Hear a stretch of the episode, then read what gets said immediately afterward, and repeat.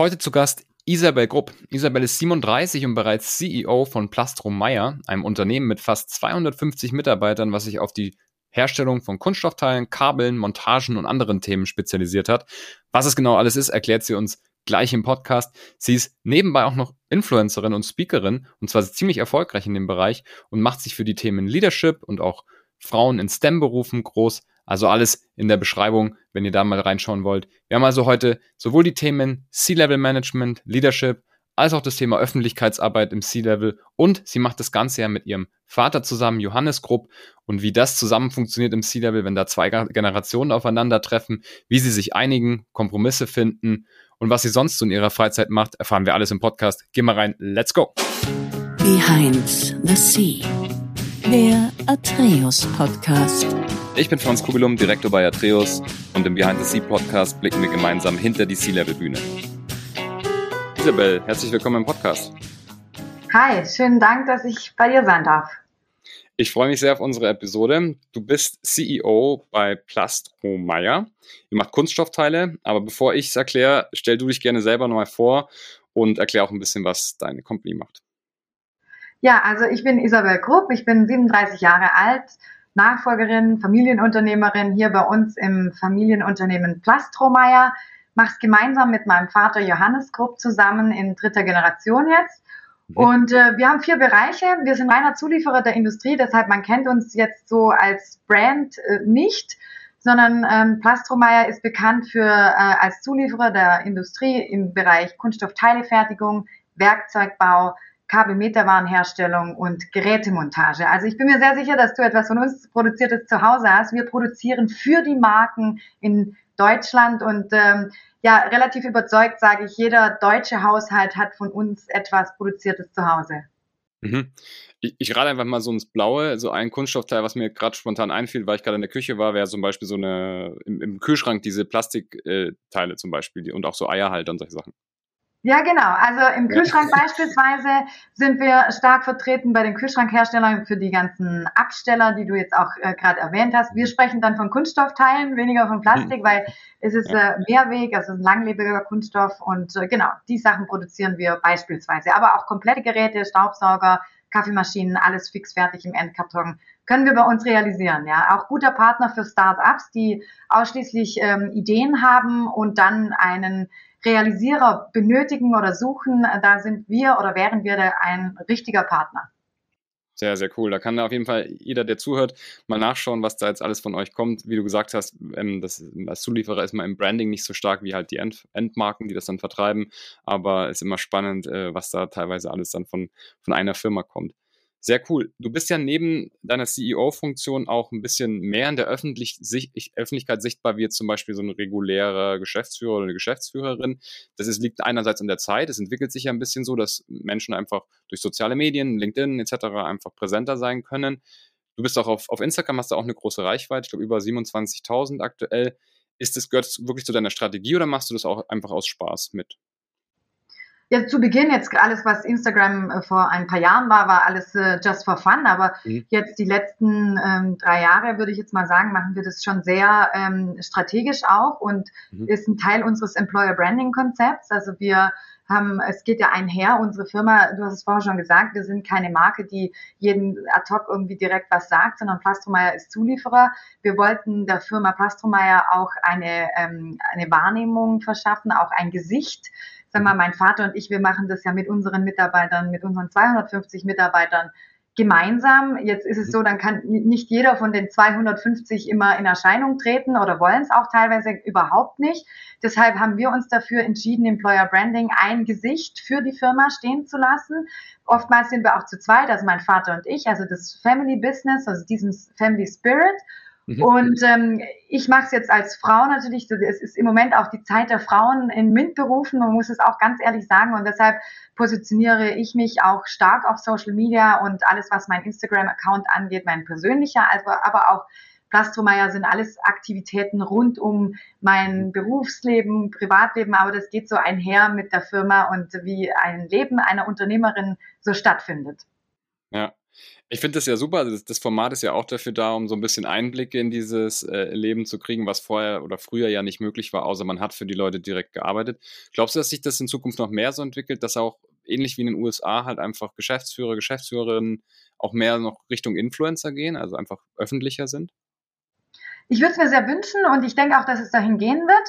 Deshalb mache ich es auch, weil ich daran glaube, dass es wichtig ist. Es ist wichtig für die Menschen, für welchen Arbeitgeber, welchen, äh, welche Persönlichkeiten man da äh, auf einen antrifft. Ja, also wer, wer ist in einem Unternehmen, welcher Spirit liegt vor, welche Unternehmenskultur. Mhm. Und man hat schon einen ganz anderen Einblick, wenn, wenn dann so das Face eines Unternehmens das auch persönlich ähm, zeigt und einen Einblick gibt. Was macht eigentlich so eine Unternehmerin, ist ja für viele auch ähm, überhaupt gar nicht transparent. Äh, oftmals äh, fragt man, fragen sich viele, was passiert denn da den ganzen Tag?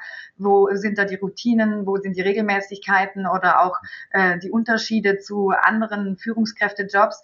Und dem möchte ich einfach auch ein, ein, ein, ja, ein bisschen mehr Transparenz bieten, Einblicke bieten. Und ähm, das ist mein Ziel. Und da möchte ich auch gerade zum Thema Recruiting ist es wichtig, auch hier auch ein, ein, ein Gefühl für die vielleicht eventuell einen Bewerber geben, ob das Sinn macht, bei uns zu arbeiten oder nicht. Ja. Taugt es mir, äh, gefällt mir das oder ist es überhaupt nicht mein Stil, weil wir unterscheiden uns natürlich schon sehr von Konzernstrukturen. Wir sind nah bei den Menschen, Fokusmensch und Führung mit unseren äh, Emotionen. Das sind die Dinge, für die ich stehe und jeden Tag auch brenne, ja. Mhm, absolut, ja. Finde ich, merkt man auch, wenn man sich deinen dein Content und auch generell den Auftritt so anschaut. Deswegen unbedingt mal äh, ausprobieren, alle, die zuhören. Wir linken das natürlich in die Show Notes, sprich zu deinen Profilen und auch zu der, zu der Company-Seite, alle Links unten. Jetzt schauen wir uns mal an, wie du, wie du, wie du da hingekommen bist oder wie sich so der Weg war. Magst du mal kurz ähm, zusammenfassen, wie du in die geschäftsführende Rolle gekommen bist und was du vorher so für Erfahrungen gesammelt hast? Also zunächst äh, hatte ich im Studium Bachelor, Master, also jeweils in BWL, also äh, Betriebswirtschaft und Management und dann Master in International Business war eigentlich ähm, so der Weg nicht so ganz klar, ob ich ins Unternehmen komme. Mein Vater hat mich damals gefragt. Äh, sein Wunsch war, dass äh, wir direkt, also ich habe ja auch noch einen Bruder, dass äh, wir beide direkt ins Unternehmen kommen. Er hat, also mein Bruder hat damals sich für einen äh, zunächst externen Weg entschieden als äh, Trainee und ich persönlich äh, kam dann zwei Jahre später und wollte dann äh, dem die Chance eigentlich auch nutzen und bin dann direkt ins Unternehmen gekommen. Natürlich nicht als Geschäftsleitung und auch äh, schon gar nicht als CEO, also als Trainee und habe mich hoch äh, gearbeitet, so wie man heute schön sagt. Also bin in alle Bereiche rein, habe alles angeschaut. Ich wusste ehrlich gesagt auch am Anfang gar nicht, ähm, was ich am besten kann oder wo meine Leidenschaft liegt, weil betriebswirtschaftlich aufgestellt zu sein heißt ja noch lange nicht, dass man da alles gut kann oder alles gut machen möchte. Und ähm, meine Challenge war natürlich am Anfang auch äh, im Trainee, meine Leidenschaften und meine Stärken herauszufinden und auch meine Schwächen äh, zu mhm. erfühlen und zu, ähm, zu spüren. Und ähm, das hat mir sehr viel geholfen. Und ähm, dann nach meinem Trainee-Programm ist dann eine Position krankheitsbedingt frei geworden bei uns im Unternehmen. Das war natürlich überhaupt nicht meine Wunschposition. Das war in der Produktionsplanung. Ja, mein Vater meinte, na ja, also das könntest du ja jetzt machen. Die Position wird frei. Im Grunde hat er recht gehabt, äh, dass äh, aus Personalsicht oder HR-Sicht sagt man natürlich, da gibt es eine Position, die muss besetzt werden. Äh, du bist da, du kannst es qua Ausbildung vielleicht oder auch nicht. Aber ich sage halt, ich war nicht technisch ausgebildet und bis zu dem Zeitpunkt damals. Und ähm, für mich war es ein Segen, dass ich in die Position gekommen bin weil ich da dann relativ schnell festgestellt habe, was mir an Know-how fehlt. Und habe dann auch ähm, gemerkt, wenn ich irgendwann mal die Nachfolge von meinem Vater antreten möchte, dann muss ich fit sein, auch im technischen Bereich, weil wir sind ein technisches Unternehmen, haben mit super äh, Menschen zu tun, die top ausgebildet sind. Da bringt es nicht, wenn ich rein nur im BWL-Bereich Know-how habe. Und so habe ich mich dann auch entschieden, dann noch nebenberuflich ähm, mich weiterzubilden und habe dann ähm, am Institut für Kunststofftechnik in Stuttgart ähm, Verfahrenstechnikmodul absolviert im Maschinenbaustudium und also im Masterstudiengang. Und das war auch super wichtig für mich, für mein Know-how, für mein Selbstbewusstsein, für mein Standing. Und so konnte ich dann weitergehen bei uns im Unternehmen, habe das nebenberuflich gemacht, war dann aber auch in anderen Bereichen wieder.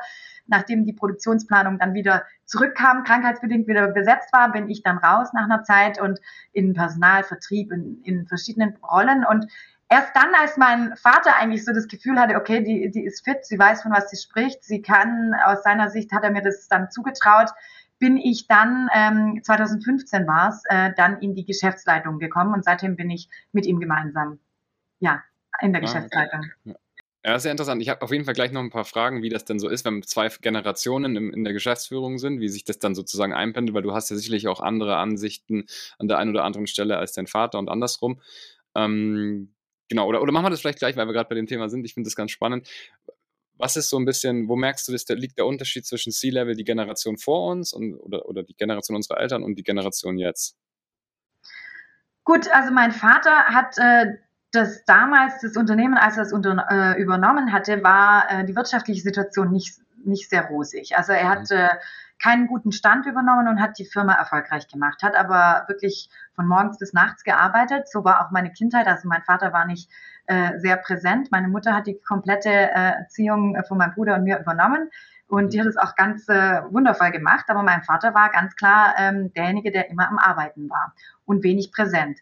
Und äh, dementsprechend ist er so ein auch, äh, ja, also hat er sehr viel enge Kontakte, auch dadurch, dass er ähm, sehr nah an allen Mitarbeitern dran war, hat er von morgens bis nachts quasi gearbeitet. Das ist jetzt so, ähm, wenn ich komme oder auch sehr strukturiert und sehr engmaschig, ja, also waren auch mehr auf Anweisung hat er oder arbeitet er, dass ähm, die Entscheidungen er getroffen hat was er auch sehr richtig gemacht hat. Also sonst wären wir nicht äh, in, in der Form heute so stabil und äh, erfolgreich. Die Entscheidungen waren richtig. Aber heutzutage, wenn ich jetzt die Generation von mir betrachte, mhm. ähm, ist es nicht mehr zeitgemäß, weil die Veränderung der Gesellschaft sowas nicht mehr zulässt. Ja, also ähm, auch für mich ist es schwer gewesen. Also ich bin am Anfang, ich kann beispielsweise sagen, hat er mir äh, angefangen, wenn ich irgendeinem Kunde was schreiben äh, hätte sollen, ja, oder, oder ein Projekt hatte, dann hat er angefangen zu sagen, ja, schreib mal hier das und jenes. So, ja, dann ja, sage ich so, mhm. naja, also ähm, ich weiß ja, was das Ziel ist oder was wir erreichen wollen, aber formulieren und, und wie ich das mache, möchte ich dann schon irgendwie selber machen, ja. Und ähm, das war ist natürlich ein Prozess, wie, wie Generationen aufeinanderstoßen. Und ich würde sagen, ich stehe ja für die junge Generation, wenn ich jetzt auch eher so im Mittelalter bin, aber ähm, das mit ähm, Verantwortung übertragen und, und Leute selber Fehler machen, auch vor allen Dingen. Ich kann nicht vor jedem Fehler be bewahrt werden. Ich möchte auch selber mal eine Fehlentscheidung treffen ähm, und nicht in so einem Kokon groß werden, ja, und das, äh, ich, ich wachse ja nur an den Fehlern.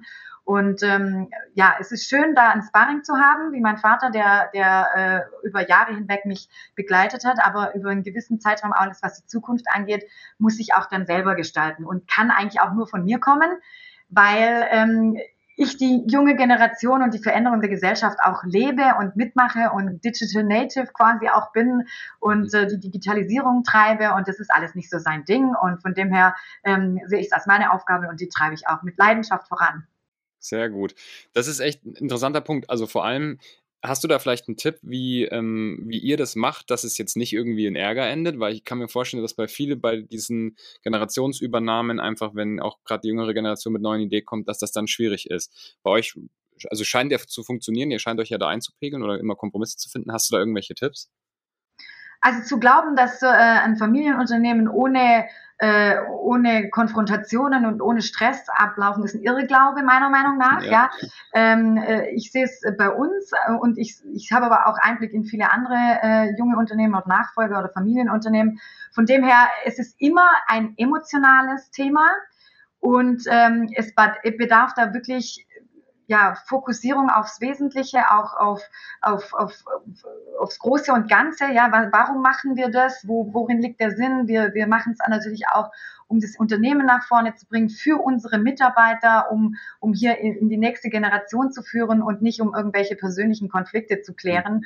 Ähm, von dem her muss es auch so klar sein, ähm, dass am Ende des Tages persönliche Befindlichkeiten Nebenschauplätze sind und die professionell, so professionell es geht, weil es ist natürlich unter Emotionen alles, was Familie angeht, so professionell es geht, dass man das äh, unterscheidet. Das eine betrifft das äh, Geschäftliche und das andere sind dann vielleicht auch private Themen, die da eigentlich nichts zu suchen haben. Und mhm. ganz ehrlich, ähm, ist es, also wir jetzt bei meinem Vater und, und mir, wir verstehen uns super gut.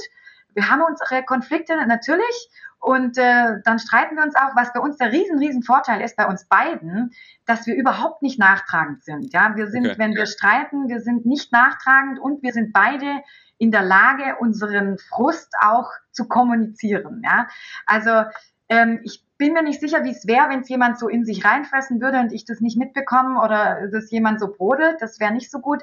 Wir sind, wenn uns was nicht passt oder wenn irgendwas ist, dann zack, raus und dann knallen wir das uns gegen den Kopf und dann geht's da kurz hin und her. Aber danach ist auch wieder gut und wir, und die, die Basis ist dann mit nicht angekratzt. Also wenn ich mit ihm streite, dann ist es ja nicht so, dass ich ihn in Frage stelle oder wenn wir, wenn wir diskutieren, stellen wir uns ja nicht im Grunde in Frage, weil äh, wir, wir haben ja ein Ziel und wir, wir sind ein Team. Das geht dann immer nur um die Sache, die wir dann unterschiedlich bewerten.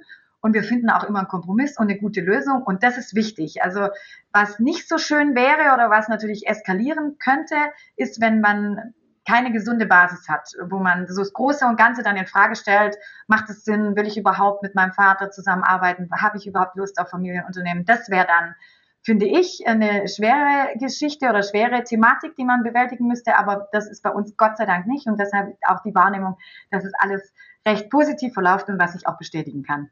Super. Das ist ein sehr, sehr cooler Tipp. Ja, gehen wir mal ein bisschen wirklich in diese täglichen Routinen rein. Du hast ja gerade schon, hast ja gerade schon kurz erwähnt. Und es ist ja auch ein gängiges ähm, Social Media Format, einfach mal so One Day in the Life off zu bekommen. Also machen wir mal One Day in the Life of Isabel. Wann stehst du ungefähr auf? Wie geht es dann weiter? Hast du eine Routine? Wann endet der Tag, wann fängt er an? Ja, also wenn ich jetzt sage, so im normalen, ähm, äh, sag mal unter der Woche, von Montag bis Freitag betrachtet, ähm, stehe ich auf um, um 7 Uhr, ja, also versuche auf jeden Fall morgens, so gut es geht, immer auch ähm, meine Routine zu bewahren. Das heißt, ich habe seit zwei, drei Jahren mir persönlich so einen Blocker reingemacht, und zwar, dass ich äh, morgens nicht vor halb zehn ähm, externe Kundentermine äh, reinbekomme, wenn es möglich ist. Es geht nicht mhm. immer. Wir haben auch manchmal ähm, Termine um acht morgens. Ähm, der Hintergrund ist aber deshalb, dass ich bis halb zehn die Möglichkeit habe, auch ich habe ja, ich bin ja operativ voll drin und ich muss ja auch die Zeit haben, um Dinge zu bearbeiten. Das heißt, Mails zu bearbeiten, Anrufe zu tätigen, Kunden anzurufen, Personalgespräche okay. zu führen. Und diese Dinge blocke ich mir raus, die Zeiten, ansonsten sind die voll immer mit Terminen. Und seit ich das mache, bin ich durchaus strukturiert. Also da habe ich quasi morgens ähm, diesen Terminblock drin. Das heißt, ich, ich stehe auf, versuche auch ähm, morgens Sport einzupflegen noch. Ja, das tut mir gut und ich, ich merke, dass wenn ich äh, das vernachlässige, dass es äh, mir im Grunde, also unterm Strich in allem schadet. Ja, also deshalb ein kurzer Block Sport dann ähm, kein Frühstück, ja, das habe ich, hab ich gestrichen ähm, geht, und geht dann, wenn ich mich sortiert habe, weiß, wie mein Tag ist, das ist mein Kalender, ähm, gehe ich ins Büro und arbeite erstmal meine Themen ab, die ich operativ zu bearbeiten habe, Mails und das Ganze, ja. Und dann beginnen eigentlich so die, die Termine, die ich äh, jeden Tag äh, so habe. Also ich bin sehr, sehr viel in Terminen drin. Was ich dann auch noch habe, ist ein, ein Mittagsblock. Wir, ich gehe mit meinem Vater äh, zusammen auch Mittagessen oder auch mit Kunden. Also das ist auch immer gesetzt, dass ich da ähm, ordentlich Mittag esse, das brauche ich auch, ja, sonst bin ich irgendwie nicht leistungsfähig. Ich habe ja auch kein Frühstück gehabt dann. Das Richtig, heißt, Mittagessen dann ähm, zusammen und am liebsten natürlich zu Hause bei meinem Vater, das ist ganz, äh, ganz angenehm, da sind wir und, und ein, ein gesundes Essen, also ich achte sehr auf Ernährung. Das ist äh, auch ein Punkt, der für mich wichtig ist und so findet mein Tag quasi statt und der endet eigentlich erst, wenn ich wieder ins Bett gehe, weil ich äh, nach dem Arbeiten, also was heißt nach dem Arbeiten, also nach Terminen im Office geht es eigentlich weiter, wenn irgendwelche Veranstaltungen sind oder äh, ja, wo ich auch präsent sein soll, Firmenveranstaltungen oder ähm, Konferenzen und so bin ich auch sehr viel unterwegs. Deshalb äh, da geht es dann weiter und bin dann abends dann ähm, auch am liebsten nicht so spät im, im Bett. Ja? Verstehe, okay. Also sehr interessant. Kurze Rückfrage, was machst du für Sport und wie achtest du auf die Gesundheit? Hast du eine besondere Diät oder, oder ist es irgendwas ähm, einfach gesund, Vollkost? Also was ich äh, für Sport mache, ist ähm, alles, alles rund, rund um alle Ballsportarten. Ja, äh, bin mhm. ich sehr aktiv. Ich war früher ja Leistungssportlerin im, im Tennis. Ja, da äh, habe ich äh, allerdings jetzt die Gelegenheit zeitlicher Art nicht mehr im, im aktiv im, in der Mannschaft zu spielen, aber das mache ich super gerne. Dann Joggen, Peloton mache ich, ja, also oh, äh, Yoga Meditation ist für mich auch ein Teil. Dann Golf. Golf ist eine Art von Meditation, jetzt auch ganz neu, habe ich dieses Jahr erst angefangen. Es tut mir unfassbar gut. Viereinhalb Stunden Fokus ohne ähm, digitale Medien. Ja, es tut mir unfassbar gut, kann ich aber leider, leider nur am Wochenende machen, ja, weil mir da unter der Woche leider die Zeit dafür fehlt. Und ähm, ich bin froh, wenn ich es alle zwei Wochen am Wochenende schaffe. Ja, also und dann im Winter Skifahren und so. Ich bin super sportlich und schwimme und mache eigentlich alles super gerne, also äh, rund um, um Sport. Dann, ähm, was die Ernährung betrifft, da mache ich eigentlich keine spezielle Diät. Also ähm, ich schaue, ähm, dass ich Essenspausen habe. Das ist für mich wichtig, dass ich nicht so kontinuierlich am Essen bin. Ähm, ich habe zwei Hauptmahlzeiten mittags und abends und äh, bin auch nicht eine, die dazwischen drin permanent irgendwas snackt und so. Das, das kann ich zum einen nicht, weil ich immer in Terminen drin bin und zum anderen merke ich auch, weil wenn ich es mal mache im Urlaub, tut es mir gesundheitlich nicht gut. Das heißt, ich habe Essenspausen und ähm, äh, hau jetzt da nicht wahllos alles so in mich rein. Also ich scha schaue schon ähm, auf die Qualität der Produkte und auch, ähm, ja, also dass ich mich im Großen und Ganzen, sagen wir roundabout 80 Prozent gesund ernähre ähm, und ja, ich weiß auch, was mir gut tut und was nicht. Ja. Super. Klasse. Ja, machen wir da gleich weiter bei solchen Tipps, weil die, also die meisten Leute, die hier zuhören, die fragen sich, was einerseits, wie komme ich ins C-Level? Ja, also wenn ich mich dafür interessiere, ähm, was muss ich für Charaktereigenschaften haben, für Werte, für tägliche ähm, Doings und auch wie bleibe ich dann dort erfolgreich? Und jetzt im du bist ja auch noch sehr, sehr jung. Ähm, wenn ich die meisten Leute in meinem Podcast habe, die sind vielleicht schon etwas älter, da frage ich dann, wie habt ihr es gemacht, dass ihr so lange erfolgreich im Ziellevel bleibt? Jetzt machst du es schon eine Zeit lang, aber auch perspektivisch guckend. Was würdest du sagen, sind so die Top, fangen wir mit den Charaktereigenschaften an, die man entwickeln sollte und vielleicht auch jeden Tag einfach üben sollte, um eine gute, gute Geschäftsführerin zu sein? Ja, ich bin immer nicht so ein Freund von generalistischen Aussagen. Ja, also ich kann jetzt natürlich äh, Dinge sagen, die die mich persönlich äh, weitergebracht haben, was mich betrifft. Da jetzt mich äh, oder da einfach zu sagen, dass das für alle gut wäre, weiß ich nicht. Aber jetzt mal kurz, was was mir gut getan hat und es ist auch ein Prozess. Ja, also ich war, äh, als ich angefangen habe in der Geschäftsleitung, natürlich ganz anders als jetzt. Und wahrscheinlich, Franz, wenn wir jetzt äh, in fünf Jahren sprechen, sage ich dir nochmal was ganz Neues. Deshalb ja. eine, ähm, eine Eigenschaft, was ich aber für mich erkannt habe, ist, dass ähm, man also wissbegierig und neugierig immer sein soll für Neues, ja, dann äh, meiner Meinung nach ja eine Leidenschaft für die Dinge haben, also man sollte für die Dinge brennen. Aber für was mir gut tut, ist natürlich Struktur, ähm, Fokus, ja, Fokus auf die Themen, dann auch mit einer gewissen Disziplin an die Sachen rangehen. Das ist, äh, es tut mir äh, gut und auch ähm, da im Umkehrschluss, um, um das ein bisschen auszuheben, auch mit einer gewissen äh, Lockerheit, ja. Mhm. Die Dinge nicht so bierernst zu nehmen permanent, ja. Das, das entspannt, ja, weil man bekommt ja nicht äh, irgendwie jeden Tag rosarote Nachrichten. Ich wünschte das, ja, aber vor allem jetzt im HR-Bereich sind sehr ähm, beschäftigende Themen auch, weil es um unsere Mitarbeiterinnen geht und Mitarbeiter, die mich natürlich auch beschäftigen, wenn es teilweise da auch denen nicht gut geht oder sie Probleme haben, auch privater Art. Das beschäftigt mich. Da bin ich kein Roboter und da würde ich auch gerne helfen. Aber man muss irgendwie so auch sich persönlich Grenzen setzen. Ähm, was ist mein Thema und wo kann ich unterstützen, wo kann ich sinnstiftend dienen? und ähm, was kann ich leider nicht beeinflussen. Dieses Learning ist schon wichtig, dass ähm, äh, so und so, wo ist mein Tanzbereich und ähm, alles andere, weil sonst hat man so ein bisschen die Gefahr, dass man so everybody's darling ist und für jeden irgendwie Ansprechpartner, aber ich, ich versuche auch ganz klar Grenzen abzustecken. Und ähm, auch was die Verantwortung im Leadership betrifft, ja, also ähm, ich hatte so das Gefühl, ähm, früher so hat man eher so gerne als Führungskraft so Probleme dann dem Geschäftsführer dann hingelegt und sagt, okay, wir haben hier ein Problem, ja, ähm, und ja. bitte lösen, ja. Und das geht natürlich nicht, weil ansonsten äh, hat man irgendwie gar keine Zeit mehr für irgendwas.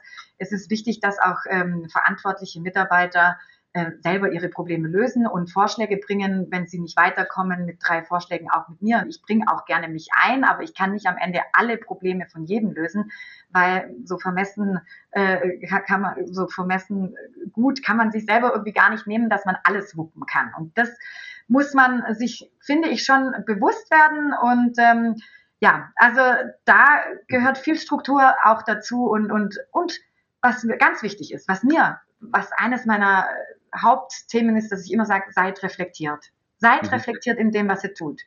Also immer wieder über, überschauen, ist es noch, seid ihr noch richtig auf Kurs und äh, passt es noch in die Zeit und war mein Verhalten angemessen oder muss ich mich vielleicht korrigieren?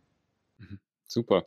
Ja, finde ich, finde ich sehr spannend, speziell auch den Tipp mit der Struktur. Es gibt ja so zwei Seiten. Die einen sagen, oh, Struktur und Disziplin, das schränkt einen ein, ne, das ist mal so ein bisschen im, im goldenen Käfig. Und die anderen sagen, nee, nee, ganz im Gegenteil, Struktur und Disziplin schafft Freiheit. Welche Seite würdest du zugehören? Weißt du, wenn ich sage, wenn ich von Struktur rede, meine ich jetzt nicht, dass alles genauso äh, stattfinden muss wie vor, vor ähm, geplant oder vorstrukturiert. Mhm. Aber es gibt, es schafft einem einen Rahmen, ja. Es, es passieren immer wieder Dinge, auch unvorhergesehene, auch kundenseitig, ähm, lieferantenseitig, auch unvorhergesehene politische Ereignisse, wirtschaftliche Ereignisse, die nicht vorherzusehen sind die dann, ähm, wo man dann ad hoc ähm, anders handeln muss. Ein gutes Beispiel war während der Corona-Phase. Da musste man einfach immer irgendwie sich flexibel halten. Deshalb ist es wichtig, irgendwie so einen Rahmen zu haben, an dem man sich grob äh, halten kann für meine, für, für meine Sicht und dann aber genügend Spielraum und Freiheiten zu haben, die Dinge anzupassen, zu korrigieren und dann auch äh, vielleicht zu, zu schieben oder zu revidieren. Aber so ganz mhm. starr geht's natürlich bei mir auch nicht, aber ich wünschte, dass ich ähm, so äh, ein bisschen mehr frei, aber das geht nicht, wenn, wenn ich hier äh, mit so vielen Menschen auch zusammenarbeiten äh, soll und, und will, dann äh, ist es auch eine Frage des Respekts, dass man hier auch einen, ein bisschen groben Rahmen gibt, wann hat man Zeit miteinander zu sprechen und wenn ich dann mhm. sage, ja, ich mache es nur dann, wenn ich Lust dazu habe, es geht ja nicht mit einem, mit einem gesunden Miteinander, finde ich das äh, nicht so richtig äh, möglich, ja. Mhm. Ja, also äh, gebe ich dir recht, also bin ich, bin ich der gleichen Meinung, was das Strukturthema angeht und auch was die, was die Miteinander Kommunikation angeht. Jetzt ähm, bist du in einigen Listen auch als Unternehmerin und auch als, als, als Führungskraft in Deutschland, Top-Mittelstandsführungskraft, äh, auch Women in, äh, in Leadership äh, mit drin. Ich glaube, Jungs, habt ihr noch einen Diversity und Inclusion äh, Award gewonnen? Genau, ganz frisch haben wir den Impact of Diversity Award gewonnen in der Kategorie ähm, Game Changer äh, Middle-Sized Industry, äh, worauf ich sehr stolz bin. Das ist eine Teamleistung natürlich und ähm, ja, den haben wir ganz frisch bekommen, aber auch Top Company Award von Kununu oder Top Innovator. Das sind so Dinge, die, die wir im Team äh, erreichen, auf die ich ganz besonders stolz bin, weil es natürlich auch eine gewisse Maßen auch ein Change darstellen, ja, und, und äh, Anpassung an Zeiten, Veränderung der Gesellschaft und äh, zukunftsorientierten Unternehmen so äh, sich auch ähm, aufstellen sollte. Mhm. Genau, jetzt also ich frage deshalb, weil ich finde es spannend, ähm, dass du ja natürlich auch in einer Branche bist, an die man vielleicht nicht direkt denkt, wenn man vielleicht auch BWL studiert gerade und ähm, vielleicht auch noch weiblich ist und dann in so einer männerdominierten äh, Branche unterwegs ist. Jetzt machst du dich dafür stark und super viel Öffentlichkeitsarbeit. Hast du noch eine Sache, die du vielleicht im Podcast auch loswerden willst? Weil vielleicht hören ja sogar Leute zu, die auch gerade BWL studieren oder ein Familienunternehmen die Chance haben reinzugehen, aber sich das thematisch halt einfach gar nicht vorstellen können. Ja, das ist meine, meine, ähm, sagen wir mal, mein Credo, dass ich da auch sage, ich möchte andere ermutigen, ihre Träume ja auch zu verwirklichen, aber auch unbedingt, ja, Frauen äh, haben so viele Chancen auch in den Tech-Bereichen, in MINT-Bereichen, ähm, in, in hier auch zu performen und, und gut zu werden. Und da möchte ich eigentlich als, als ein Beispiel ähm, ja, hier ein, ein, gutes Beispiel vorangehen, dass auch Frauen mit vielen, vielen Männern äh, gut zusammenarbeiten können. Und ich bin so dankbar, dass ich auch die Erfahrung habe. Und ähm, es wäre für mich wahrscheinlich früher auch so eher in, im Unvorstellbaren gewesen, auch wenn es bei uns Familienunternehmen ist, aber es ist dennoch sehr, sehr technisch und ich habe mich aber dann in diese, ähm, sag mal, diese Grenzerfahrung mal hineinbegeben und kann sagen, rückblickend, das war das Beste für mich, dass ich das gemacht habe, dass ich nicht in meinem gewohnten äh, Wohlfühlambiente geblieben bin oder in dem, sondern äh, dass ich auch was reißen kann außerhalb ähm, dessen, was ich mir eigentlich ursächlich vorstellen konnte. Und das äh, finde ich schön und ich finde es auch wichtig, dass, äh, dass Männer und Frauen zusammenarbeiten und ähm, auch in den Bereichen äh, sinnstiftend unterwegs sind. Super. Ja, klasse Tipp auf jeden Fall an alle, die zuhören und gerade in einer ähnlichen Situation vielleicht sind. Wagt die Herausforderung sozusagen und gebt euch mal aus der Komfortzone raus. Letzte Frage: Was wolltest du werden, als du ein Kind warst? Tennisprofi. Ich, ich wünschte, ja, aber no chance. Also ich, ich möchte jetzt mal sagen, also ich war nicht ganz schlecht, also war auch mal in der Auswahl und im Kader und so, aber dazu hat es leider nicht gereicht. Also am Ende ähm, ja, ist es natürlich, äh, um Tennisprofi zu werden, muss man dann wirklich sehr, sehr ähm, gut auch sein. Und äh, ich war jetzt wirklich nicht schlecht, muss ich sagen. Ich hatte auch sehr viel Training, fünfmal die Woche. Ähm, also aufgrund der, äh, der Unterstützung vom Land, ja, also Kadertraining. Aber ähm, am Ende habe ich mich dann fürs Studium entschieden und für den Weg, äh, Unternehmerin zu werden. Und äh, ja, also aber als Kind hätte ich dir das gesagt. Super, ja. Ja, wir freuen uns auf jeden Fall, dass du auch Unternehmerin geworden bist. Tennisprofi, klar, das wäre auch schön gewesen, aber so ist es natürlich äh, auch nochmal super. Isabel, vielen lieben Dank, dass du da warst. Ich fand es mega spannend und super, super tolle Einblicke auch ins Familienunternehmen und generell ins Unternehmertum. Danke dir. Ja, danke dir, lieber Franz, für dein, die Einladung in deinen Podcast. Super, ja. Wer jetzt noch zuhört, unbedingt eine Bewertung da lassen für den Podcast. Also wenn ihr auf Spotify oder auf Apple, da hören die meisten zu, gerne mal auch den Kanal abonnieren und eine Bewertung lassen, freue ich mich. Oder schreibt mir einfach direkt auf LinkedIn, das ist noch einfacher und jeder direkte Kontakt ist natürlich immer noch mal ein bisschen schöner. Wer sich für Interim Management und für Executive Search interessiert, gerne speziell im C-Level auf mich zukommen. Der Podcast wird präsentiert von Atreus, das heißt auf atreus.de findet ihr auch mehr Informationen. Aber wenn ihr überlegt, wie ihr das im Unternehmen einsetzen könnt, dann ist der direkte Austausch mit mir auch immer, immer, immer hilfreich. Ich freue mich. Isabel, bis bald. Ciao, ciao.